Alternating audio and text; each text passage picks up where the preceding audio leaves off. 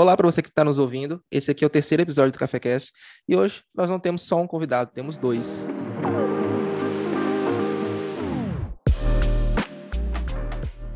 O primeiro deles vai ser o nosso segundo host aqui, que é o Caio. Dá um oi, Caio. Oi, oi, para quem está ouvindo. Bom dia, boa tarde, boa noite, boa madrugada. Caio já, já esteve com a gente aqui em diversas ocasiões, na Semana do Café, já participou de live, enfim, Caio já é de casa já. E além disso, temos também o Matheus Ferreira, do Geek Publicitário. Dá um oi, Matheus. Olá, pessoal, tudo bem? Cara, primeira coisa, eu queria que vocês se apresentassem, né? Quem são vocês? O Caio a galera já conhece, o Matheus também já é bem conhecido aqui, chama o Matheus pra tudo. Mas, mesmo assim, eu queria que vocês se apresentassem. Caio, pode começar, acho que fica Fica massa. Eu ia deixar para visita, para visita fazer primeiro, mas tudo bem, não tem problema. Vamos lá, para quem não me, não me conhece, meu nome é Caio. Para quem conhece, é o mesmo nome. Sou publicitário, formei em 2017, mas trabalho com publicidade já vai fazer aí uns 8, 9 anos. Trabalho na iniciativa privada, numa faculdade de Belo Horizonte do Rio de Janeiro. Também atuo como produtor de conteúdo com alguns clientes específicos aqui em Belo Horizonte, alguns em São Paulo. Integro o café de uma forma meio que direta barra indireta. Estou, via de regra, às vezes, bastante envolvido com alguns projetos do café, o que inclui esse podcast. Sou um, um grande entusiasta do formato, gosto bastante. Eu gosto de falar, então o podcast ele veio para salvar minha vida, porque eu sou muito falador, nada melhor do que uma plataforma focada na conversa. Então, este sou eu. Bom, pessoal, eu sou o Matheus Ferreira, sou do Geek Publicitário. A gente começou com uma plataforma de um blog, na verdade, né, de trazendo conteúdo de publicidade e também aí com a abordagem do universo geek. Uh, em 2013, as coisas foram crescendo, crescendo. Hoje nós somos um portal de conteúdo que se chama GKPB e também Geek Publicitário segue nas redes sociais trazendo aí inova inovação, criatividade e todas as coisas malucas que a gente encontra aí no nosso dia a dia de comunicação e de marketing. Boa. Cara, eu ainda não falei o, o, tema do episódio, né? O nosso tema aqui vai ser realização profissional. Trouxe duas pessoas que já estão bastante tempo na área para poder conversar sobre esse assunto. Primeira coisa, tá velho, tá velho. Primeira coisa eu queria saber de vocês, para vocês, o que é, é realização profissional? Isso não estava no roteiro. Quer responder, Matheus? Posso começar respondendo. Eu acho que realização profissional é quando você consegue atingir os objetivos que você traçou para sua carreira. A gente tem micro realizações durante o nosso dia a dia. Em alguns momentos a gente tem realizações maiores, outros menores, mas acho que o importante é nunca ficar sem objetivo e quando a gente não fica sem objetivo, a gente também está sempre se propondo aí a se realizar profissionalmente. Excelente resposta faz, faz completo sentido. Isso dialoga, inclusive, com uma, uma vez, é, não, não, não faz muito tempo, eu já conversei disso com o próprio Matheus, sobre essa perspectiva que a gente traça em relação ao sucesso, de às vezes a gente achar que a gente já fez muito e ao mesmo tempo a gente achar que cai naquela vala de achar que está num lugar de atraso, que a gente não conseguiu caminhar o suficiente, ou que tudo que a gente fez não é o suficiente.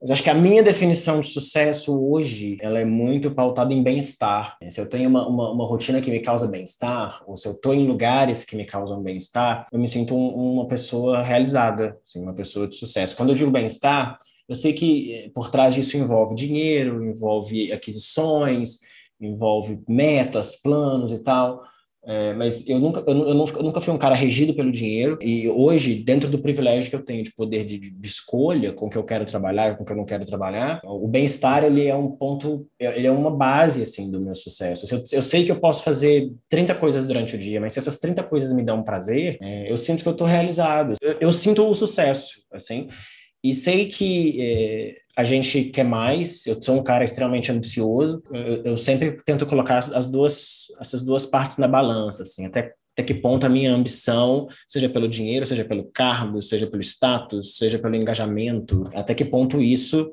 desequilibra essa balança do bem-estar, assim, para mim. Então, o sucesso para mim é esse equilíbrio perfeito entre o que eu estou fazendo é, e o que, que, o que, o que eu sinto quando eu faço, basicamente. Assim. Como uma resposta meio Simone de Cara, é, eu, eu achei massa uma coisa que você falou, que é tipo assim, quando você, você tem um, um, uma meta, sua meta é X aqui. Quando você atinge essa meta, muitas vezes surgem outras metas ali. Exatamente. Quando você atinge a meta, você dobra a meta. Então, assim, é, eu acho que é, é muito isso, sabe? Por exemplo, ah, eu tenho a vontade de ter um carro. Ok. Mas, quando eu tiver o meu carro, minha meta vai ser ter um carro melhor. Eu tenho vontade de ter um emprego com salário X. Ah, então, quando eu tiver um emprego com salário X, minha meta vai ter, ser ter um emprego com salário Y.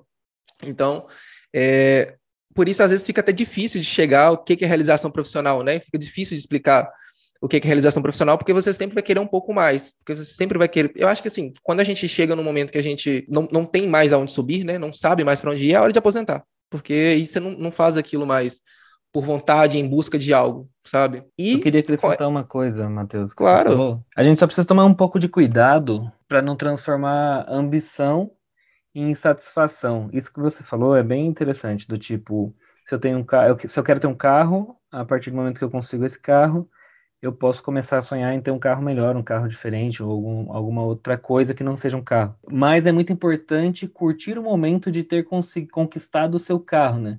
Porque eu, eu vejo hoje muita gente tão focada é, é, em atingir objetivos e principalmente objet atingir objetivos de outras pessoas que às vezes elas nem sabem quais são os próprios objetivos delas, e também quando você não sabe quais são os seus próprios objetivos, você começa a patinar, né, a girar em falso e você não tem para onde ir, porque você não sabe onde você quer chegar, e você fica o tempo todo procurando se encontrar no sucesso alheio, assim, porque você não conseguiu muito bem definir qual era o seu sucesso. Então é muito importante ter os seus próprios objetivos, não ficar flertando com os objetivos e as conquistas, principalmente das outras pessoas, e quando você atingir os seus objetivos, curtir esses objetivos antes de traçar novos objetivos, porque acho que essa é a parte principal da coisa. Verdade, cara, bem, bem pensado. Tem até uma frase que a gente publicou na nossa nova página parceira aqui, né, que é o Café com que é Viva o Trajeto para Valorizar a Chegada. Então, você vive o trajeto ali todo, e aí você chega no fim, você precisa valorizar aquilo, porque foi sua conquista, né, velho? Você ficou aí anos e anos, você ficou aí meses, enfim, defende qual meta é. Bem, bem interessante isso mesmo, que você precisa valorizar aquilo que você conseguiu, cara. Então, bem pensado. E. Dialoga muito com a questão, desculpa, só fazendo uma edição, Matheus.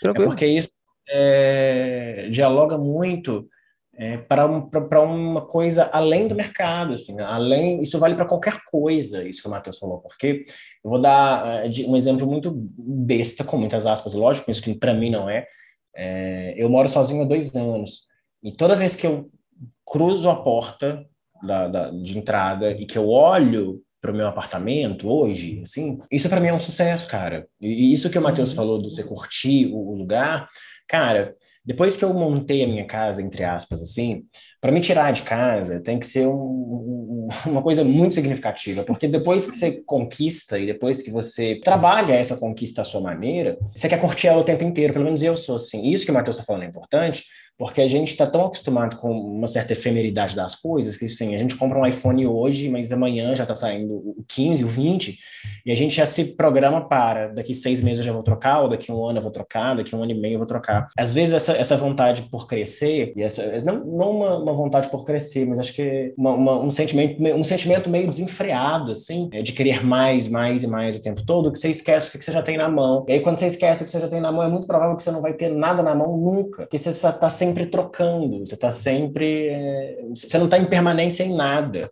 Isso é muito perigoso. Sei lá, pelo menos eu, Caio, aprendi a valorizar exatamente o que eu tenho e somente o que eu tenho. Porque eu não vou valorizar. A, a eu, eu, parabenizo a conquista do Matheus, mas a conquista do Matheus não se reflete em nada na minha vida. Tipo, o carro que ele comprou para ele é dele. Eu não vou dirigir o carro, eu não vou dirigir o carro dele. Uma conquista dos meus pais são deles. Eu não vou usufruir da conquista dos meus pais. Eu sempre fui educado nesse sentido. É, valorize aquilo que você tem na mão hoje e aquilo que você conseguiu ter na mão hoje porque eu, eu, realmente percebo bastante, assim, muito em função de uma comparação digital, entre aspas, assim, que a gente é meio que reforçado a fazer o tempo todo, porque se eu abro o Instagram agora, eu vou ver a conquista de todo mundo e vou questionar por que, que, é, por que, que o que eu tenho na mão hoje não é tão legal, ou tão tável, ou tão divertido, ou tão importante quanto o que o outro tem, não. Então, essa questão de, de das pessoas estarem sempre com pressa o tempo todo, isso abre um, um precedente muito perigoso, pelo menos para mim, né? Acho que toda pessoa que sabe a origem dela consegue entender isso que eu tô falando. A gente conquista as coisas com uma certa dificuldade na vida quando você não é herdeiro. Essa, essa impermanência realmente é um problema, assim, de, de da galera não valorizar o que eles têm porque tá, você tá tão preocupado com o que você quer ganhar amanhã que você esquece o que, é que você tem hoje. Exato. E, cara, isso que você falou também, eu já vou emendar com uma pergunta aqui, mas você comentou sobre trabalhar a sua maneira. Então, tipo assim, sua meta pode ser seu apartamento, beleza, um apartamento. Mas eu quero um apartamento do jeito que eu sempre quis, do jeito que eu sempre imaginei. Até profissionalmente, né, cara? E aí, já emendando com a pergunta pro Matheus. Ô, Matheus, quando você começou o Geek, ou quando você atingiu a sua primeira meta no Geek, enfim, ele já era da maneira que você queria ou você foi trabalhando isso, você foi moldando isso para ficar exatamente do jeito que você imaginou? Hoje em dia você imagina, você vê ele do jeito que você sempre imaginou? Isso é interessante. Eu, quando eu comecei, eu tinha uma visão completamente diferente da, do que é hoje, né? É, a gente, de certa forma, até o nosso nome está sendo trocado aos poucos por uma por conta de, de todo o caminho que as coisas foram tomando. Mas assim, essa é a coisa mais interessante também, assim. É impossível alguém me dizer que um projeto que tem oito anos de vida, ele está sendo como imaginado lá atrás, no início, né? É, a gente está indo para fazer, agora em maio a gente faz nove anos. Então, começou em 2013, eu estava no meu último ano da faculdade e eu tinha uma visão de vida completamente diferente, uma visão de mercado completamente diferente, uma visão do que, que era esse universo no qual eu estava entrando completamente diferente. Aquela época a gente falava de Facebook apenas, o Instagram estava começando a ficar popular, tinha, sei lá, fazia um ano que tinha sido comprado pelo Zuckerberg, e olha quanta coisa aconteceu nesses oito anos, quase nove. É, a gente está hoje discutindo o TikTok, o Insta, se o Instagram vai morrer, se não vai morrer, o que, que vai acontecer com o Facebook, o Instagram e, e afins. Hoje eu tenho uma série, né? Eu falo que a gente está presente em todas as redes sociais de forma frequente, então a gente tem YouTube, tem Instagram, tem Facebook, tem Twitter, tem LinkedIn, tem o nosso TikTok também. Então não dava para imaginar que tudo isso ia acontecer, mas ao mesmo tempo, o que faz muito sentido com a sua pergunta, a nossa resiliência, a nossa capacidade de se readaptar é, e de recalcular a rota aí para seguir o melhor caminho, foi o que fez também com que a gente continuasse sempre é, crescendo e sempre relevante dentro desse universo. Massa. Caio, você quer. Sim, eu acho que em relação é, a esse ponto do Matheus, o, Mate... o, o Geek Publicitário ele nasceu um ano antes da minha entrada na graduação. Eu entrei em 2014, né? E o projeto do Matheus começou em 2013. Cara, realmente era outra visão de tudo, assim. E eu costumo brincar que eu me recordo em quase nada de quem eu era, tipo, com 2014, quando entrei na faculdade, eu não lembro do, daquele Caio. É, assim como eu me lembro muito pouco de como era o mercado, porque realmente era outro mercado. E é engraçado porque eu sei, cara, para eu criar Facebook quando o Facebook foi quando o Facebook chegou, meus amigos tiveram que brigar comigo, porque eu não queria. WhatsApp eu não queria ter também. E hoje eu não só trabalho com essas duas ferramentas, como eu dependo delas é, para várias coisas dentro do meu cotidiano, que não somente o trabalho.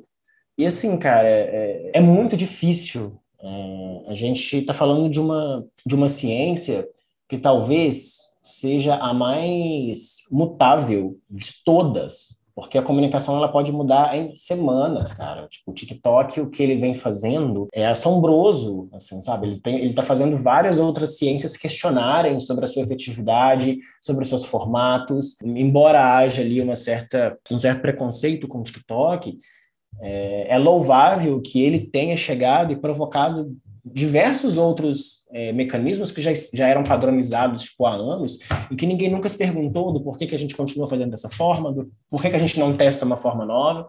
E eu acho que tudo que é novo gera incômodo e tem que gerar.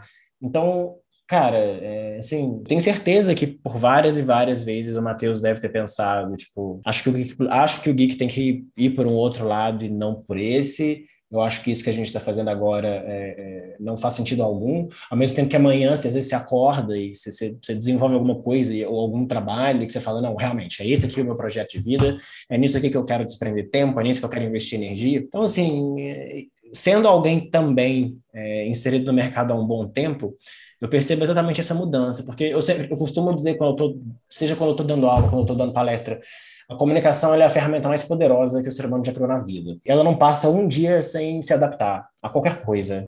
A comunicação, ela realmente se adapta a qualquer coisa, em qualquer época da história. Então, sendo a comunicação uma ciência, a ciência que a gente trabalha de certa forma, é quase impossível você chegar e falar, não, realmente, o, o que o geek publicitário é hoje é aquilo que o Matheus sempre sonhou. Não, não é, tipo, porque há oito anos atrás, talvez você não tinha essa capacidade imaginativa de pensar, não, tipo, daqui a oito anos eu quero ter um portal foda de notícia, eu quero ser um exímio produtor de conteúdo. Cara, produtor de conteúdo hoje virou uma, uma profissão de fato. Há oito anos atrás, na faculdade, se você chegasse numa turma de publicidade, ninguém ia levantar a mão e falar, quero ser produtor de conteúdo. No máximo, alguém ia falar, quero ser designer, que era a profissão divertida, né, da galera e tal. Quero ser diretor de arte. É, ninguém, não se cogitavam essas coisas que a gente usufrui hoje. Então, é, acho que é, é, talvez mora aí meu, a minha grande satisfação na comunicação. Ao mesmo tempo que ela muda muito, ela me força a mudar muito. E é por isso que eu tenho muito orgulho de não lembrar do Caio que eu era. Comunicação, ela demanda que a pessoa se atualize de dentro para fora, de fora para dentro. Então, ao mesmo tempo que, que a gente tem que ser rápido o tempo todo, estudar o tempo todo e perceber essas, essas ondas de novidade o tempo todo, isso necessariamente traz um impacto interno que para mim é muito positivo. É, isso significa que eu tenho que estar aprendendo o tempo todo. E usando a frase do seu chefe, Matheus Bruno, é uma pessoa que está sempre estudando, é uma pessoa que está viva. Então, isso para mim é o que mais, mais importa. Boa, cara. Sim, um abraço pro Bruno aí. Dá um aumento, Bruno. Manter o emprego, né? pois é, pois é. Cara, Exato. vocês falaram sobre mudanças, mudanças. Eu imagino que vocês dois, né, trabalham com, com publicidade, tiveram que fazer grandes mudanças aí desde o começo da pandemia, né, velho? Então, tipo assim, planejar a própria vida, a vida pessoal e a vida profissional, planejar na empresa também. Eu lembro, antigamente, antes da pandemia, a quantidade de eventos que o, que o Matheus ia, que o Matheus cobria. Então, assim, eu acho que isso também foi uma grande mudança. Para vocês, vocês notaram essas grandes mudanças? O Matheus, assim, é, é, fato, né, notório, mudou completamente a forma de que as empresas entravam em contato com ele, que ele cobria essas coisas também. Mas eu queria um pouquinho que você falasse sobre como que eram esses eventos antes então, você tinha acesso, a galera te convidava, você entrava para cobrir os eventos mesmo. E como que, que ficou isso agora, cara, com essa, essa mudança, né? Pegando esse gap da assunto da mudança. Vou limpar minha lágrima caindo aqui. Foram dois anos bem difíceis, assim, bem difíceis. Lá em, em março, né, de 16 de março, acho que foi o dia que o governo aqui de São Paulo decretou é, o início do, da quarentena que a gente não tinha a menor ideia do que, que ia acontecer, né? A gente achava que ia ficar duas semanas dentro de casa, depois ia sair e voltar à nossa vida normal, como sempre foi. Naquela semana, eu tinha em torno de quatro eventos para acontecer ainda. Inclusive, era no dia em que foi decretada a quarentena, que era um evento, eu não esqueço, era um evento de Bulgar, que eles iam fazer um lançamento, que inclusive até o lançamento foi cancelado. Quando eu olhei assim para minha agenda, todos os eventos cancelados, eu vinha, em setembro de 2019, eu tinha feito 22 eventos, ou seja, um evento por dia útil, basicamente ali do mês, é, eu tinha feito em setembro de 2019. Depois veio novembro, que teve bastante também, dezembro dá uma caída, porque tudo para antes do Natal, e uhum. aí a gente começou o ano um pouquinho devagar também, e tava, as coisas estavam começando a pegar ritmo, e aí parou tudo. E aí eu olhei e falei, fudeu, eu não sei o que, que vai acontecer, eu não sei o que, que eu vou fazer, não sei como vai ser. Eu não tinha pauta, todas as campanhas é, publicitárias tinham sido canceladas ou estavam sendo canceladas e os poucos que tiveram coragem de colocar alguma, alguma coisa no ar perderam muita grana. Então foi um momento assim totalmente inesperado, né, para todo mundo. Acho que, ninguém vai dizer que foi um momento de, sei lá, de continuar com os planos, porque não foi. Acho que o mundo inteiro teve que recalcular os seus planos. E eu lembro nitidamente de parar e falar assim: fudeu, não, não sei mais como que vai ser, os próximos dias vão ser tenebrosos, mas ainda tinha uma esperança no fundo ali de que fossem duas semanas e que depois a vida voltaria ao normal. Não foi, eu já estava acompanhando o que estava acontecendo na China desde dezembro, novembro, dezembro por aí, é, e eu sabia que ia ser algo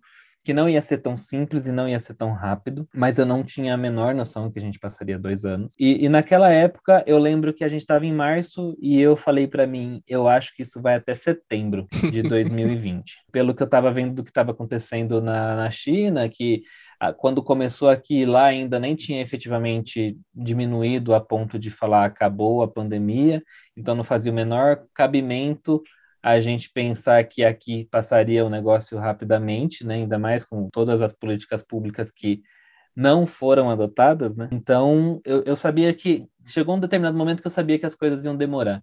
Mas, ao mesmo tempo, é aí que a gente enxerga é, o poder da criatividade, né? com, sei lá, em dois, três dias de tudo parado, os departamentos de marketing, de comunicação e também as agências de publicidade, eles realmente começaram a entregar outras coisas. E aí a gente viu um boom de campanhas é, institucionais. E aí começou aquela história, aquela onda de trocar logo de empresa, falar fique em casa, e não sei o quê. Uhum. Aí a Ambev começou a doar álcool gel, aí depois veio a IP, depois o Itaú doou não sei quantos, doou um bilhão de reais para fazer comunicação. E aí você vê, é, aí eu comecei a ter uma outra dinâmica que era, eu nunca falei tanto de campanha institucional na minha vida, porque era basicamente só o que eu tinha para falar, mas tinha muita coisa diferente acontecendo, muita gente acertando, muita gente errando, e aí o nosso ritmo começou a voltar no sentido de falar assim, ó, oh, gente, é assim que o mercado publicitário está se comportando durante a pandemia. Pegando referências do que estava acontecendo de fora, o Brasil é um país incrível para criatividade, de tudo que eu via que estava acontecendo lá fora, é, poucas coisas eram efetivamente melhores do que estava acontecendo aqui. A gente fez coisas muito legais durante, principalmente o ano de 2020. É, e, assim, eventos morreram, efetivamente, começaram a acontecer alguns eventos online, mas, assim, do, o ano de 2020 foi inteiro de aprendizado sobre como funcionaria esse negócio. É, eu cheguei uma, chegou uma hora que eu falei, nem confirmo mais evento online nenhum, porque não dá para prestar atenção, não dá para fazer nada, tipo, a experiência é, é bem ruim. É, e eu comecei a acompanhar só uma outra coisa mais, assim, tipo, importante, relevante mesmo, e não tem como fazer cobertura disso, não tinha como mostrar isso para o público que estava me acompanhando nas redes sociais. Foi aí que eu tive a ideia de lançar o GKPB Notícias, que seria um perfil do Instagram específico para falar sobre as notícias que estavam acontecendo naquele momento, já que eu não conseguia trazer as experiências que eu normalmente trazia dentro do meu Instagram normal, que era o Geek Publicitário. E aí foi também uma oportunidade da gente trabalhar um outro tipo de conteúdo que deu muito certo e foi também um momento em que a gente focou totalmente no nosso site. Eu consegui tirar algumas campanhas que eu queria tirar institucionais do próprio Geek do ar também, que a gente fez no ano de 2020, o Gay Publicitário, que a gente trocou o nome do site durante todo o mês de junho, que era o mês da visibilidade LGBT. E aí a gente foi também é, se adaptando e hoje a gente fortaleceu muito mais o nosso site e a gente está começando a retomar agora eventos. Eu estou com um evento marcado para semana que vem já, por exemplo, é, evento presencial, físico mesmo, para mostrar algumas experiências. E espero que aos poucos a, a gente consiga ir retomando. Massa. Cara, você falou do, do seu site, vocês cresceram bastante. Só um, um pontinho aqui. Eu vejo você compartilhando os números Fala para a galera aqui, compartilha para a galera a discrepância que vocês estão dos concorrentes. É, hoje a gente, em volume de tráfego, né, a gente é o maior portal de conteúdo de marketing e comunicação independente do Brasil. Abril de 2021 foi o nosso recorde, né, a gente bateu 3,4 milhões de visualizações de página, é, mas, por exemplo, mês passado a gente fez um milhão e meio de visualizações de página. É, isso coloca a gente por ferramentas de estimativa de tráfego como SimilarWeb, que a gente usa muito para medir a audiência dos concorrentes, a gente é o primeiro lugar disparado é, de qualquer outro site de marketing e comunicação independente que, que, que, atua hoje, até os mais famosos que tem impresso e tudo mais. Que massa, cara. Parabéns, parabéns. É, eu, eu, fico, eu fico imaginando realmente a realização, né? A gente está falando de realização profissional aqui, a felicidade que você fica em ver que, que não que você deseje o mal deles, mas que você vê que o seu ultrapassou, né, cara? Eu acho que, que quando se fala de concorrente, hoje em dia a gente, a gente pensa bem assim, né? Nossa, que massa, o meu, ele, ele conseguiu ultrapassar empresas que são gigantes, que têm uma equipe gigantesca e etc. Eu acho que, que é bem massa isso. Pois é, eu fico muito feliz em atingir esses números. É, enfim, eu, a gente trabalha, hoje a gente é uma equipe de cinco pessoas, né?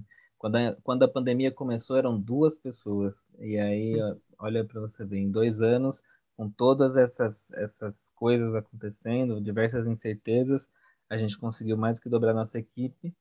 É, e a gente trabalha bastante para fazer isso acontecer. Mas tem uma outra coisa legal também, é que é bom a gente ter números que comprovem o nosso crescimento para justamente aquilo que a gente estava falando no começo, né? De curtir um pouco esses números e de se sentir realizado e satisfeito é, com o nosso objetivo. Eu tinha muito um objetivo de me tornar um dos principais portais de, de marketing e comunicação do Brasil. Não tinha nenhum objetivo de estar na frente em, em volume de acesso.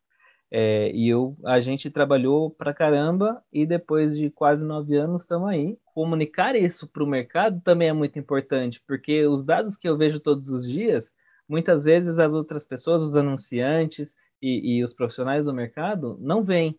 Então eu preciso estar o tempo todo comunicando isso, colocando isso para fora, porque toda vez que eu faço isso aparece alguém para me falar: "Nossa, não sabia que estava uhum. desse tamanho, não sei o quê". Então aquela famosa história, né, de que casa de ferreiro espeta de pau, a gente muitas vezes é, fica retraído, né, e tem medo de colocar para fora as nossas realizações, é, é, os objetivos que a gente atinge, com medo de soar como soberba e tudo mais, e a gente está perdendo várias oportunidades, inclusive para a nossa própria carreira. Isso me, isso me faz lembrar é, uma vez que eu tive uma conversa com uma, uma professora minha da graduação, que eu manifestei para ela a minha dificuldade de precificar o meu trabalho na época. É, eu sequer é, tinha entrado na empresa que eu trabalho hoje. É, era em relação a um trabalho de freelancer na época, é, e eu tive essa conversa com ela, e ela, ela, chama, ela se chama Raquel, e ela me fala uma frase que, assim, é, com o passar dos anos e com o aprimoramento do seu trabalho, ela vai ficando mais potente, assim, para mim. Que, na verdade, não é uma frase, ela simplesmente diz para mim que eu não tenho que ter medo de precificar o meu trabalho, de cobrar por ele se eu achar que é, se eu achar que é justo, se eu achar que é certo. Porque se eu não fizer isso, alguém vai precificar o meu trabalho por mim. E aí, é, a gente hoje é, vive numa, numa esfera social onde muitas das coisas que o Matheus faz, que eu faço, que cada um aqui faz, que você que está ouvindo possivelmente também faz, é, são coisas que eu posso, não, eu, não, eu não faço do jeito que o geek publicitário faz, assim como o geek publicitário não faz do jeito que o Caio faz, assim como os dois não fazem do jeito que a Globo faz, whatever. A questão é, hoje existe uma certa democratização de produção de conteúdo. Hoje, qualquer pessoa que quiser pegar o Instagram dela e começar a produzir um conteúdo X, ela consegue. Vai ser com a mesma qualidade técnica que um ou outro? Não, vai ser com qualidade com técnica com que você consegue produzir. E aí, quando a gente enxerga um mercado que tem todas essas possibilidades, isso entra um, um, isso pode colocar a gente de novo num lugar muito perigoso de comparação, porque realmente a gente é educado a não gritar o sucesso, a gente é educado a não verbalizar o sucesso. Eu tenho certeza que, é, talvez o Matheus já tenha passado por isso, é, eu, às vezes, é, a depender das conquistas profissionais que eu tenho, eu fico completamente encabulado quando alguém chega para mim e me dá um simples parabéns, quando alguém chega para mim é, e aponta e visualiza e, e, me parabeniza por aquilo. E eu, às vezes, tinha vontade, e às vezes essa vontade, às vezes, ela volta. Eu tenho vontade de cavar um buraco e enfiar dentro, assim, de tamanha vergonha, de, de parecer soberbo mesmo, de parecer, sei lá, acima ou melhor do que os outros. Né? Quando é o simples fruto do meu trabalho, quando é o simples reconhecimento daquilo que eu faço para viver, que eu faço para pagar minhas contas. Então a gente, não, a gente não deveria ter esse distanciamento, né? Quando a gente, o, tema desse episódio que fala bastante sobre sucesso, ao mesmo tempo que a gente quer ter sucesso, quando a gente encontra ele, a gente não, não divulga, a gente não é, a gente é educado a guardar, a, a esconder, porque a gente tem medo que o nosso sucesso é, acabe ferindo outras pessoas ou acabe é, diminuindo outras pessoas. Eu já pensei assim várias vezes na minha vida. Eu já deixei de, de contar várias coisas porque eu achava que o meu sucesso poderia incomodar aquele colega meu que ainda estava desempregado, ou aquele que não conseguia uma, uma realocação profissional da maneira que ele gostaria. Falava, não, cara, tipo, vamos comemorar aqui, eu compro uma cerveja, bebo aqui em casa e tá suave. Só que hoje eu tenho uma, uma, uma perspectiva diferente nesse sentido também, assim, de, de que no, a nossa área, ela é uma área pública, o nosso trabalho, as outras pessoas podem ver o que a gente faz, né? A produção de conteúdo que eu fizer para uma empresa X, qualquer pessoa que tem Instagram, ela vai chegar lá e vai ver o que eu estou fazendo. Então é importante que a gente se mostre, que a gente apareça. E aí, quando, quando eu digo apareça, abro um parêntese rápido, né? Porque a gente vive na era do TikTok, não estou dizendo que você tem que aparecer fazendo um vídeo de dança. E se você quiser fazer também, não tem o menor problema, né? A questão é, eu acho que a nossa área demanda que a gente seja percebido de alguma forma. E quando a gente é percebido de forma é, qualitativa por outra pessoa, alguém chega e fala, caralho, o trabalho do Geek é muito foda, e alguém chega para o Matheus e fala isso, velho, a gente tem que, Matheus tem que bater no peito e falar, obrigado, porque foram oito anos, quase nove investidos nisso aqui, é quase uma década de vida, quase uma criança de dez anos, esse investimento. E não é investimento só de, de, dinheiro, é um investimento de saúde, é um investimento de paciência, é um investimento dos dias que você se sentiu frustrado porque você não tinha o tráfego que você tem hoje.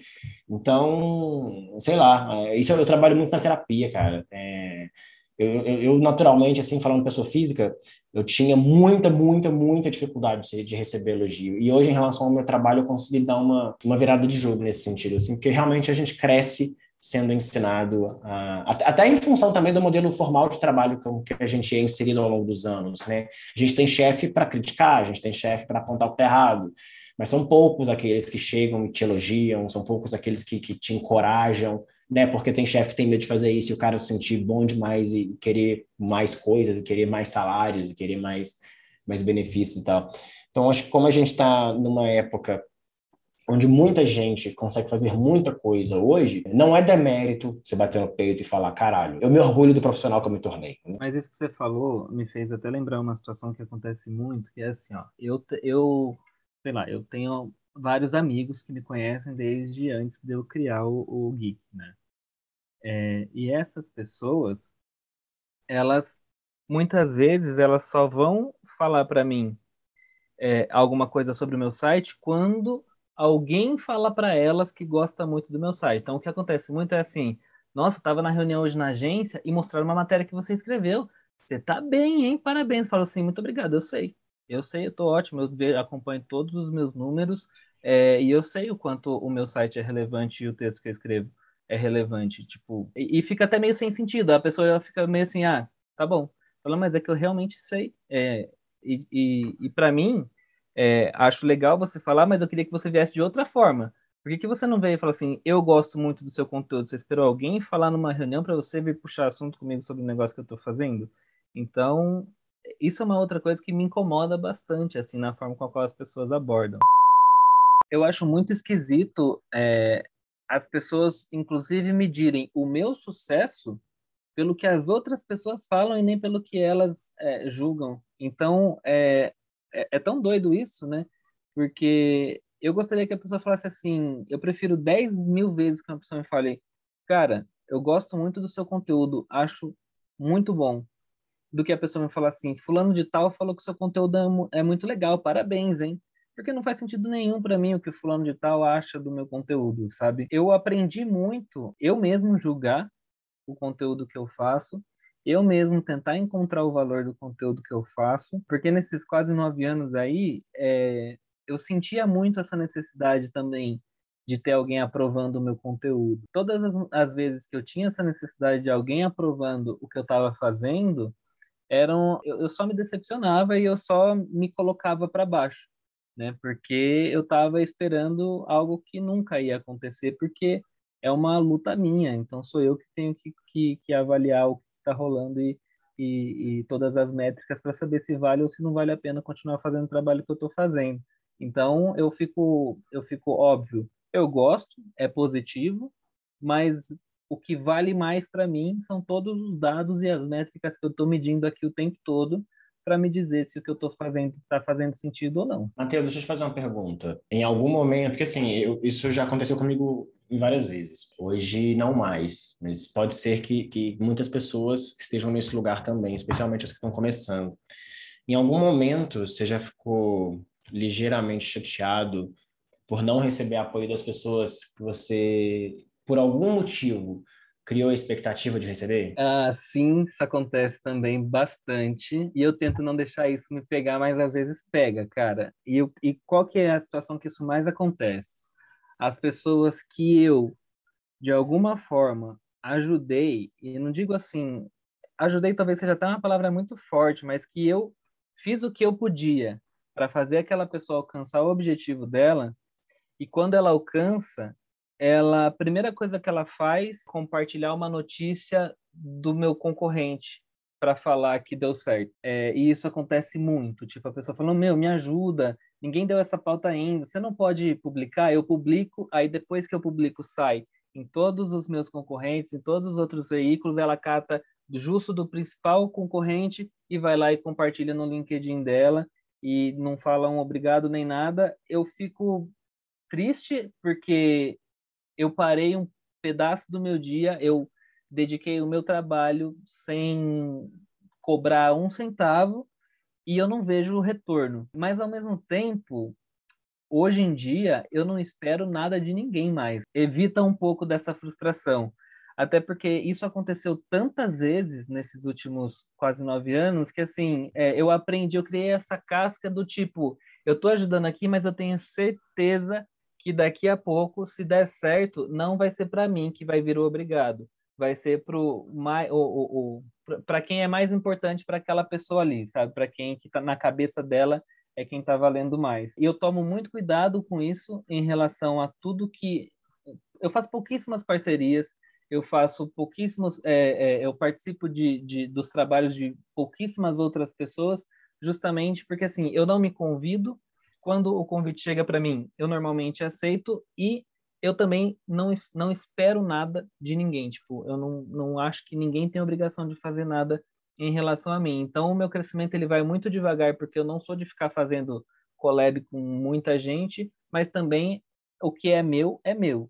Eu não fico esperando que, que ninguém me ajude com nada. Só que quando eu sinto que a pessoa merece um destaque, eu vou e de alguma forma ajudo ela a conseguir esse destaque, aí eu fico só observando depois. E normalmente a gratidão ela nunca volta, assim, sabe? Inclusive em algumas ocasiões que eu até pedi alguma coisa de volta e a pessoa se recusou a fazer. Então chegou em determinado momento que eu falei, a gente tem que fazer por nós mesmos e, e no que a gente acredita que é certo. E também não tentar achar que não deveria ter feito, né?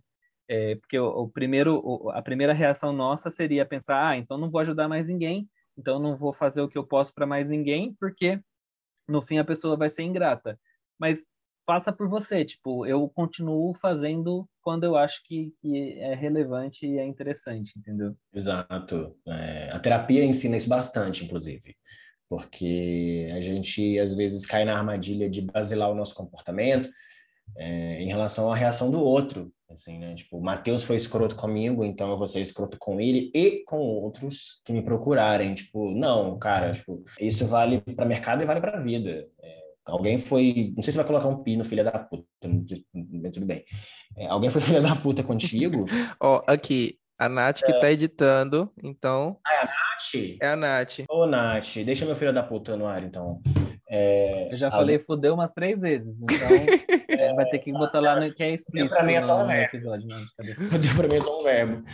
É, mas, cara, alguém é, às vezes é filho da p contigo, e realmente, assim, uma reação quase instintiva é você devolver na mesma moeda ou pior. A nossa área, ela é extremamente e essencialmente colaborativa. Ninguém cresce fazendo nada sozinho, ninguém se destaca único e exclusivamente sozinho. Em algum momento alguém, alguém te estendeu uma mão, em algum momento você vai ter que estender a mão para alguém, porque a, a roda gira dessa forma. E eu te perguntei isso porque em várias vezes eh, eu já me vi nesse lugar de falar, caralho, tipo, eu tô recebendo parabéns de 30 pessoas, mas eu queria o parabéns daquele filho da puta ali. Eu queria o reconhecimento daquele cara ali. E eu percebia isso muito quando eu tava no mercado de trabalho formal, assim, tipo CLT, é, que você fala, caralho, tipo, tá todo mundo me elogiando e o meu chefe não me elogia. Tá todo mundo me elogiando, mas a, a pessoa de, de quem eu, eu criei a expectativa do feedback não falou nada. E isso me, isso me frustrava, assim, porque a nossa área é muito emocional, eu, eu, defendo bastante isso, assim, é muito difícil você trabalhar com comunicação sem envolver a emoção junta, porque a gente comunica alguma coisa, a gente comunica alguma ideia, né, e ideias, via de regra, elas vêm calçadas com sentimento. Então, a gente sempre trabalha com, às vezes, com o nervo à flor da pele, mas não no sentido negativo da coisa, assim. A gente está sempre sentindo tudo o tempo todo. Porra, por várias vezes é aquilo, tipo, eu, eu tinha 99% do meu copo cheio, mas aquela porra daquele 1% que não veio tirava toda a minha atenção e tirava até o, o prestígio que eu estava sentindo de falar, caralho, olha que legal, tem uma sala inteira de pessoas é, me elogiando, mas por conta daquele elogio que não veio, aí eu começo a me auto-sabotar, que inclusive é um dos pontos que está no roteiro, né? Essa questão de auto-sabotagem, porque é um lugar quase assim, é, não vou dizer obrigatório, não, mas é um, um, lugar que é muito difícil você escapar em algum momento da sua vida, sabe? Porque, especialmente quem não faz terapia, é muito fácil se auto-sabotar nesse sentido. Muita gente, às vezes, deleta conteúdos, eu já, já ouvi isso de várias pessoas, Matheus certamente já deve ter visto também. Muita gente deleta conteúdo não porque achou que o conteúdo estava ruim, mas às vezes porque o conteúdo não, não, não, engajou o suficiente, não recebeu o número de curtidas o suficiente, e aí por causa disso ele começa a achar que tá uma droga, ele começa a achar que tá uma bosta, e aí ele vai e deleta, porque ele acha que o conteúdo não tem o menor valor, quando na verdade estava incrível. Só que aí a, aquilo que você acha, é, a sua definição de qualidade ficou pautada no, no, like que você não recebeu. Isso, é, porra, eu já estive nesse lugar várias vezes é, e foi, foi o mercado de trabalho, paralelamente à terapia, que me tirou desse lugar, assim. E às vezes, às vezes realmente volta esse incômodo mesmo, assim, de falar, caralho, eu estendi a mão pro cara, o cara tá voando e, tipo, não olhou nem para trás e falou, ô, filho da puta, obrigado, nem isso. Mas é aquilo, é, eu, eu, na minha vida profissional, pessoal, é, eu sempre olho para quem fica, sempre. Eu não olho para quem tá indo embora. E, tipo, retrovisor não existe para mim hoje. Assim. Eu só olho para quem tá aqui do meu lado, trabalhando comigo, querendo crescer comigo. Quem foi, um abraço. E se tiver que reencontrar na vida em algum momento, em alguma empresa, em alguma parceria, a gente vai reencontrar. Cara, eu, eu assim, só um complemento, só um complemento rapidão. Eu acho que, que todo produtor de conteúdo já pensou uma vez, pelo menos, tipo assim, eu vou largar tudo. Cansei disso. Eu, vou postar só biscoito mesmo. Pois é. Engaja. Engaja eu acho, eu acho que assim, to, todo produtor de conteúdo já pensou isso, né, velho? E, e assim, é aquilo que o Caio falou, envolve muito sentimento. Então, você também se sente bem produzindo aquilo, só que você depende de uma outra pessoa também te, te dá um retorno legal para você se sentir bem também, porque você está produzindo conteúdo não para você necessariamente, para outra pessoa. Então é um ciclo bem grande aí que. É, cara, eu vou te dar um exemplo. É, vocês devem ter visto ontem a Luana Piovani repostando um conteúdo meu. E, tipo assim, acho que ontem, fatalmente, eu tive o post mais engajado até hoje, de qualquer tipo de conteúdo que eu tenha feito até hoje. E aí, tipo, eu tava no bar agora, assistindo um jogo do Cruzeiro com uma amiga minha, e aí tinha um cara na mesa do lado, que a gente já trabalhou junto uma vez, e ele veio falar comigo, e ele, tipo assim, nossa, que legal, que foda e tal, não sei o que, ele abriu o post, mostrou pra galera da mesa dele, e eu, tipo assim, quase escondendo, atrás da, da garrafa de Brahma, assim, tipo, é, cara, muda de assunto, pelo amor de Deus, vamos falar, vamos falar do jogo, a gente, tá, a gente tá perdendo. E assim, ao mesmo tempo que é divertido, e, e, e eu fico extremamente grato de, de, de, de, de, de quando isso acontece, né? É, ao mesmo tempo eu fico, caralho, tipo, se ele não falasse nada, se ele simplesmente ignorasse, eu deveria estar igualmente satisfeito. Porque eu, aquilo que eu planejei, tudo bem, foi uma coisa completamente acidental que eu fiz ontem. É, não foi algo programado. Não, é... não foi acidental. O que, que você acha que foi acidental? Não, quando eu digo acidental é porque assim, não estava no meu planejamento fazer aquilo ontem. Não estava. Ah, eu simplesmente acordei e estava vendo que a galera continuava reproduzindo muita coisa em relação à exposição dos filhos da Luana, da não exposição, na verdade. Eu falei, cara, já falei sobre isso uma vez é, no Big Brother da Carol Conká sobre é, de personalidade e tal, envolve direito civil. Já falei isso uma vez, eu acho que cabe uma nova explicação nesse sentido, assim, do, do que está acontecendo com a Luana. E aí eu fiz de, forma, de uma forma extremamente despretensiosa, tipo, não, não, não mexi com edição, não mexi com nada, eu simplesmente escrevi nos stories da forma mais crua possível. De repente, dez minutos depois, meu post estava nos stories da Luana. E aí, consequentemente, tinha 4 milhões de pessoas vendo o perfil dela isso me fez o start. Falei, caralho, então agora eu vou lançar, vou sentar, vou parar. Eu, eu tinha um, um, evento às três horas, cheguei atrasado nele. Eu tive que sentar aqui no escritório e falar, não, deixa eu escrever agora um conteúdo bonitinho, vou aproveitar então que, que a coisa que, que o tiro deu certo, e vou preparar um conteúdo bonitinho. O post está longe de ser um dos meus favoritos, esteticamente, por exemplo. Eu sou extremamente chato com essas coisas, mas eu fiz porque eu tava, é, eu fui pego de surpresa e estava atrasado. Tipo, a amiga minha estava com o carro aqui na porta me esperando já. E eu falando com ela, amiga, peraí, falta só o, a, a última arte do, do carrossel que eu tô fechando. Mas assim, ao mesmo tempo que, que é legal e, tipo, porra, que massa, uma, uma caralhada de gente compartilhando o post, mas se isso não acontecesse, eu deveria, eu, o meu dever era terminar o dia, olhar para aquele conteúdo e falar, não, ficou muito foda, que eu atingi o meu grau, a, a minha exigência. Assim, eu, eu olhar para aquele conteúdo e falar, não, tipo, isso aqui é um conteúdo que se eu visse na página de outra pessoa, eu ia ler e falar, caralho, Tipo, ficou bem informado, ficou bem informativo.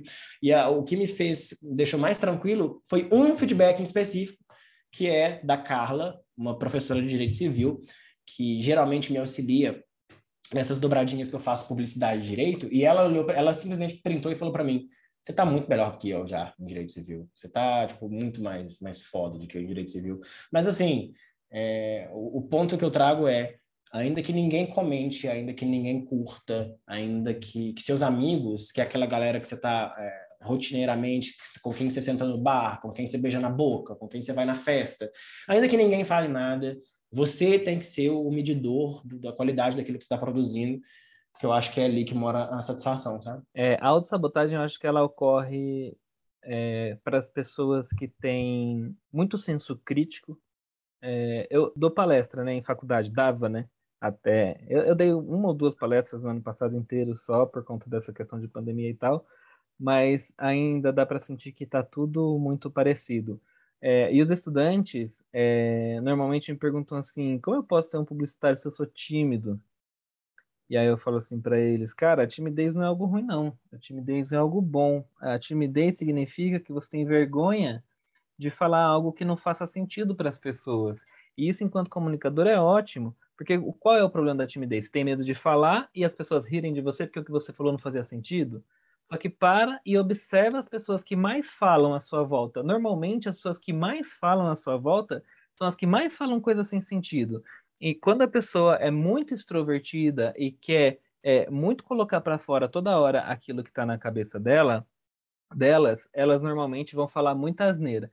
Então, as pessoas que são mais introspectivas e que guardam mais as coisas para ela, normalmente, quando vão falar, falam coisas mais relevantes. E eu falo assim, a, a autossabotagem, ela vem muito dessa nossa timidez e dessa nossa vergonha de achar sempre que o que a gente tem para acrescentar não é suficiente, que sempre tem outras pessoas que vão acrescentar mais do que a gente, então a gente tem, na verdade, que ficar quieto, ou então o que a gente falou, ai, acho que não foi tão legal assim o que eu falei, e a gente fica o tempo todo remoendo isso, né? E eu acho que isso vai acontecer, e isso acontecer é um bom sinal de que você é uma pessoa muito preocupada com o que você está falando, com o que você está fazendo e com o que, e com é, o que a sua imagem para o mundo. Só não pode deixar isso te paralisar. Se você não deixar isso te paralisar a ponto de você não conseguir fazer nada, esse sentimento de que é, você pode estar tá falando alguma besteira, ele vai ser muito benéfico, que vai te, te prevenir de efetivamente falar muita besteira. Então, até é, eu uso muito essa timidez, essa sensação, né? Que o pessoal fala de síndrome do impostor, eu uso muito disso para sempre tornar o meu conteúdo e tornar a minha fala cada vez melhor. Se eu sentir que o que eu fiz ou o que eu falei não foi tão interessante assim, então como é que poderia ser mais interessante? Se eu conseguir chegar numa, numa opção que poderia ser mais interessante, então eu usei isso para evoluir e da próxima vez que eu falar, eu vou falar de uma forma mais interessante. Só que também não deixa isso te levar para baixo e te paralisar e falar então não vou falar mais nada porque tudo que eu falo é desinteressante. Não, vamos sempre tentar ir evoluindo. Cara, você tocou num ponto, num ponto muito massa, muito massa, porque eu, eu sempre eu sempre pensei realmente como a timidez sendo algo ruim, sabe? Porque realmente quando eu entrei na faculdade, eu era uma pessoa que eu não não conseguia apresentar trabalho direito, de tão tímido que eu era, sabe? Com o café, o café me ajudou, então o café, o, o Supremo me ajudou, a, a agência que eu trabalhei antes, enfim, todos essas, esses locais me ajudaram a ter uma, uma fala mais tranquila, né? Eu consegui falar, consegui me, me expressar mesmo, de uma forma diferente, sabe? De uma forma mais fluida, de uma forma mais tranquila. Antigamente eu não conseguiria fazer isso aqui, mas eu nunca tinha pensado da timidez com esse, esse lado positivo. Então, assim, eu achei, achei bem massa, acho que, que ajuda a gente a pensar, ajuda a galera que. aquelas principais perguntas da publicidade, né? Eu sou tímido, posso fazer publicidade, para fazer comunicação. É, eu não sei, outra que a gente falou no, no primeiro episódio aqui, né? Eu não sei editar, eu posso trabalhar com publicidade, enfim. Cara, você pode fazer tudo, sabe? Você pode fazer tudo. Então, bem, bem interessante esse ponto, sim. Caio, você quer acrescentar alguma coisa? Não, o Matheus fez uma, uma conclusão apoteótica. Só, só corroboro. Realmente, assim, a galera, a galera tem uma demonização da timidez que é absurda. E é muito engraçado, porque eu, eu sou um homem extremamente tímido. Só que aquilo que o que me tira do lugar da timidez é a propriedade daquilo que eu estou falando. Se eu souber o que eu estou dizendo, eu posso falar para vocês dois, para quem está ouvindo, para uma sala de 3 mil pessoas, num auditório, tranquilamente, desde que eu tenha domínio daquilo que eu estou falando. Eu acho que a minha timidez ela mora nesse lugar. Assim, é, se eu não souber ou não tenho segurança daquilo que eu falo, aí realmente a timidez ela joga contra mim. Aí eu prefiro, eu prefiro calar a boca a falar bobagem, né? E, e, eventualmente, quando eu ainda tenho propriedade do que eu tô falando e sou corrigido, cara, acontece, faz parte do jogo. Tipo, eu não sou um gênio. Às vezes eu comunico coisas erradas. Já aconteceu, inclusive, tipo, uma vez eu, eu já postei alguma coisa e Matheus uma vez me mandou mensagem, falou, cara, isso aqui não é aqui, isso aqui é ali. Tipo, faz parte do jogo, faz parte do jogo. Então, Deixa assim... eu só falar aqui uma coisa em relação a isso. Eu não, eu não corrijo ninguém que eu acho que faz um trabalho porcaria. Eu só corrijo as pessoas que eu acho que o trabalho é muito bom. Porque quando eu, quando eu me deparo com o seu trabalho, Caio, é nítido no seu trabalho o tempo de pesquisa, o tempo que você leva estudando e o tempo que você prepara para trazer um conteúdo relevante de qualidade. E eu pouquíssimas vezes faço isso. E aí, quando eu fui falar com você, era justamente no sentido do tipo, pô, o cara faz um trabalho sensacional, 99% do post está 100% correto, tem essa informação que eu acho que seria legal de eu falar para ele. E eu só falo isso para as pessoas que eu acho que vão receber isso bem, porque a maioria, inclusive, tem uma tendência a achar que, na verdade, eu estou querendo colocar defeito no trabalho ao invés de tentar ajudar de alguma forma, entendeu? E isso é uma coisa bem complexa de fazer que eu só faço realmente quando eu acho que, que realmente vai valer a pena para chamar a atenção da pessoa. Senão eu deixo ela falando asneira lá e pode ficar à vontade. Massa, Pô, massa demais, cara. Pode encerrar o episódio.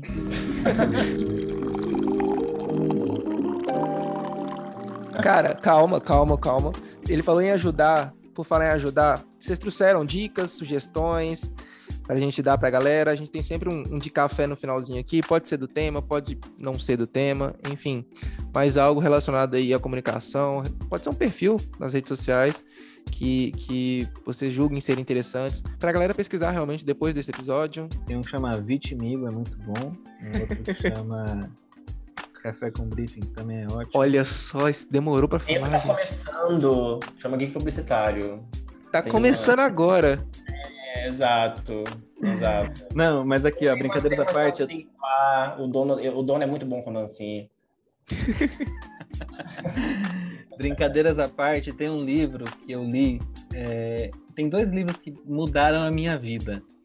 É, o primeiro se chama é, Como Fazer Amigos e Influenciar Pessoas.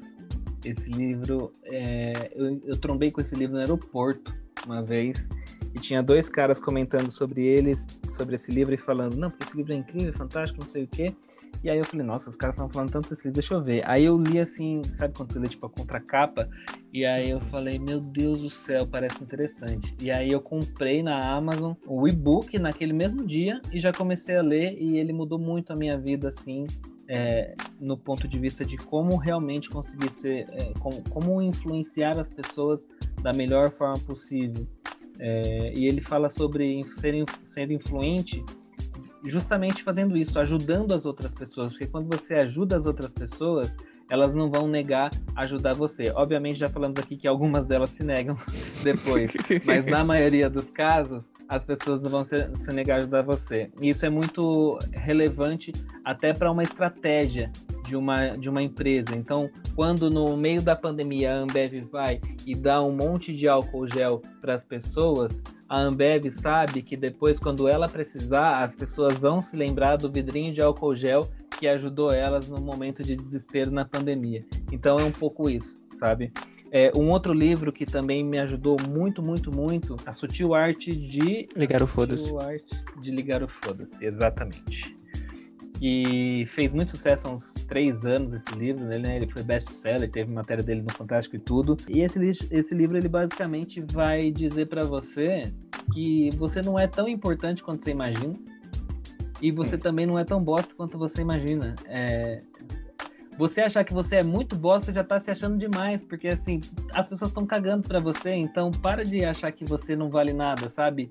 Tá todo mundo tentando alguma coisa. E ao mesmo tempo você é, é, se colocar é, num pedestal também não faz sentido nenhum.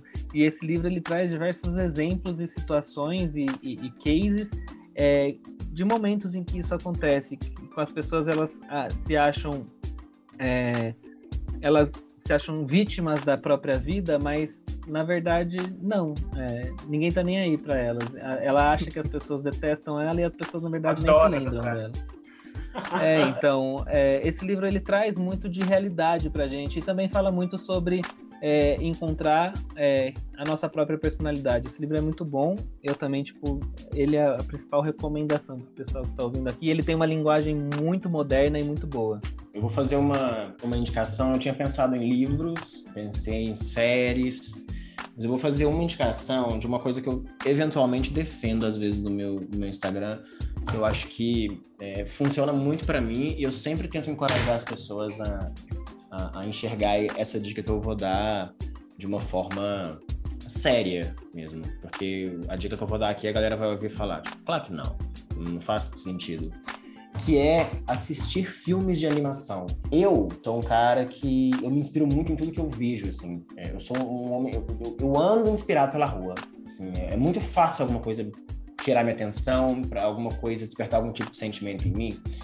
E durante a pandemia, Teve um, um, filme de animação que eu assisti, eu não, eu não me recordo se ele foi lançado na época da pandemia, ele não é um filme muito antigo, ele é recente, e na época eu tinha é, um podcast com, com dois amigos meus, inclusive podcast esse que volta semana que vem, é, e a gente foi falar sobre luto nesse, nesse um dos episódios, e ele me recomendou para que eu assistisse essa animação, que é uma das poucas animações que eu não tinha visto ainda, que eu realmente sou muito fã de, de, de, filmes em animação. E o filme se chama Viva, a Vida é uma Festa. Quando eu vi esse filme, ele fala sobre literalmente aproveitar a vida que a gente tem e tudo que a gente tem na mão. Como a gente está falando hoje no episódio, né, sobre realização profissional, eu sempre tento é, condicionar a minha vida ou condicionar o meu olhar para um olhar de extrema gratidão. Nós atravessamos e seguimos atravessando atravessando, atravessando uma pandemia que ceifou a vida de muita gente, que tirou emprego de muita gente, que fechou muito, muitas portas, é, ao mesmo tempo que também abriu outras, mas o saldo de uma pandemia nunca é positivo, é um saldo negativo, pessoas pagaram com isso. É, e quando eu assisti esse filme, eu falei, caralho, tipo, eu, eu realmente tenho muita coisa para comemorar, eu tenho muita coisa para olhar e falar, não, realmente, meu filho, você tá indo bem, não precisa se cobrar tanto, não. É, vai devagar, vai no seu ritmo. Se o fulano tá correndo com a velocidade de cinco pernas, é porque ele teve os privilégios dele para isso lá, ou ele, enfim, herdou mais pernas. Foi um filme que me ensinou a, a respirar um pouco, a olhar e falar, não, realmente, tipo, tá indo aos pouquinhos. E esse, eu vi esse filme numa época quando eu já estava construindo a ideia de ter a minha própria casa, de ter meu próprio apartamento. Então, é, eu tirei várias lições de uma animação da Disney. Na minha casa, tipo, eu tô aqui no escritório, se eu não tiver com alguma animação passando no meu monitor, aqui em alguma aba da janela, a televisão da sala fica passando Rei Leão, fica passando Procurando Nemo, fica passando Toy Story, porque as animações elas foram criadas para transmitir valores para o público infantil e são valores que às vezes a gente precisa resgatar um pouco na nossa prática profissional. Eu não consigo hoje passar uma semana sem assistir algum filme de animação e eu recomendo esse em especial, porque foi um filme que primeiro me, me fez chorar muito e me fez perceber que realmente tipo, é, a vida é uma boa festa assim, quando a gente entende o que, que a gente já tem na mão quando a gente entende as conquistas que a gente tem. Porra, eu poder gravar esse episódio com vocês no meu escritório, do meu apartamento, do, do computador que eu paguei, da poltrona que eu paguei. Terminando esse episódio, eu vou sentar para assistir Big Brother na sala que eu montei do meu jeitinho ali, da maneira como que meu dinheiro deu. Cara, é uma dica assim infalível para quem quer se inspirar um pouco mais e o nosso trabalho ele é inspiracional. A comunicação ela, ela bebe dessa água, né? A criatividade bebe da, da água da inspiração. Então é uma, uma dica assim infalível. Sei que às vezes pode parecer bobo alguém chegar na sua. Eu já recebi visitas aqui que tava passando Rei Leão, ela não entendeu nada, mas faz parte ali do meu do meu da minha rotina de trabalho. Eu tenho que assistir uma boa animação para ficar feliz. Cara, isso dá um outro episódio, né? Animações aí e como elas elas ajudam a, a produzir conteúdo. Sem Mas... dúvida. Eu assisti Soul recentemente também, explodiu a minha cabeça. Ai, Depois que eu assisti Soul, eu fiquei refletindo sobre a vida há um bom tempo. É normal, normal. Essas animações fazem a gente pensar e chorar bastante. Gente, eu queria encerrar aqui agora já, né? Mas eu queria agradecer bastante vocês. Assim, eu curto demais o trabalho de vocês. Caio tá aqui mais próximo, é, trabalha comigo, basicamente, né? Então, assim, cara, sou realmente seu fã aí.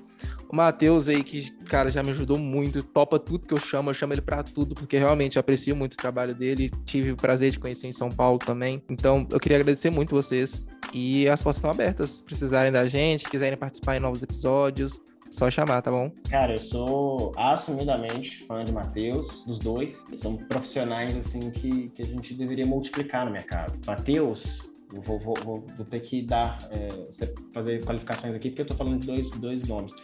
O Gabriel, Matheus Gabriel, é um cara muito esforçado, é um cara que assumiu meu lugar né, na, na empresa, pegou meu, meu, minha cadeira ali e vem colhendo ótimos frutos. Tenho um extremo orgulho de você também.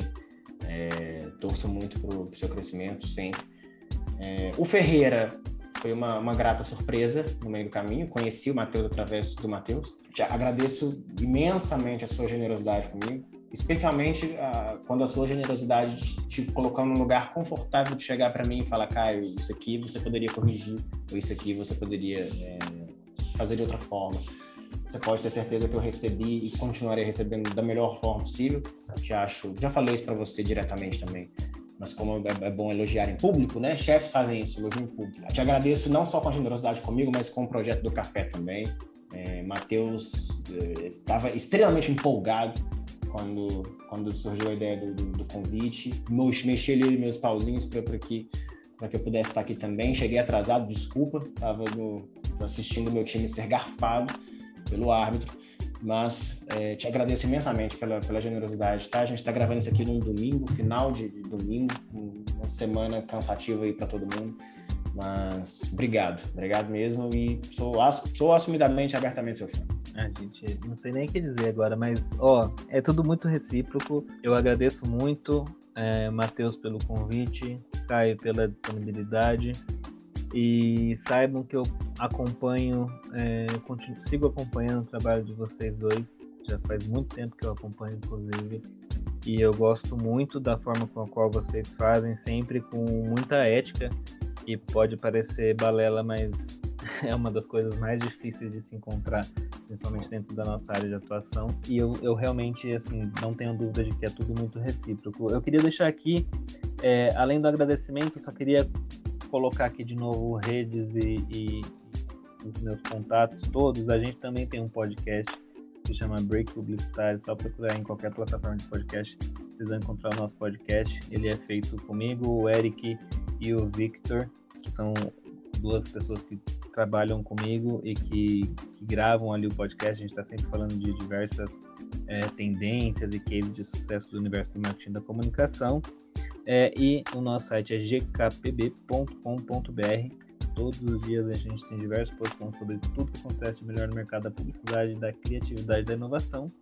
E as nossas redes sociais são arroba Publicitário e arroba GKPB Notícias. Mais uma vez, muito obrigado, queridos, e precisando, contem comigo. Massa, massa demais. E o último agradecimento é para você que está ouvindo a gente. Muito obrigado por ouvir mais esse podcast, né? Mais esse episódio. E mês que vem tem mais. Um abraço, gente. Tchau, tchau.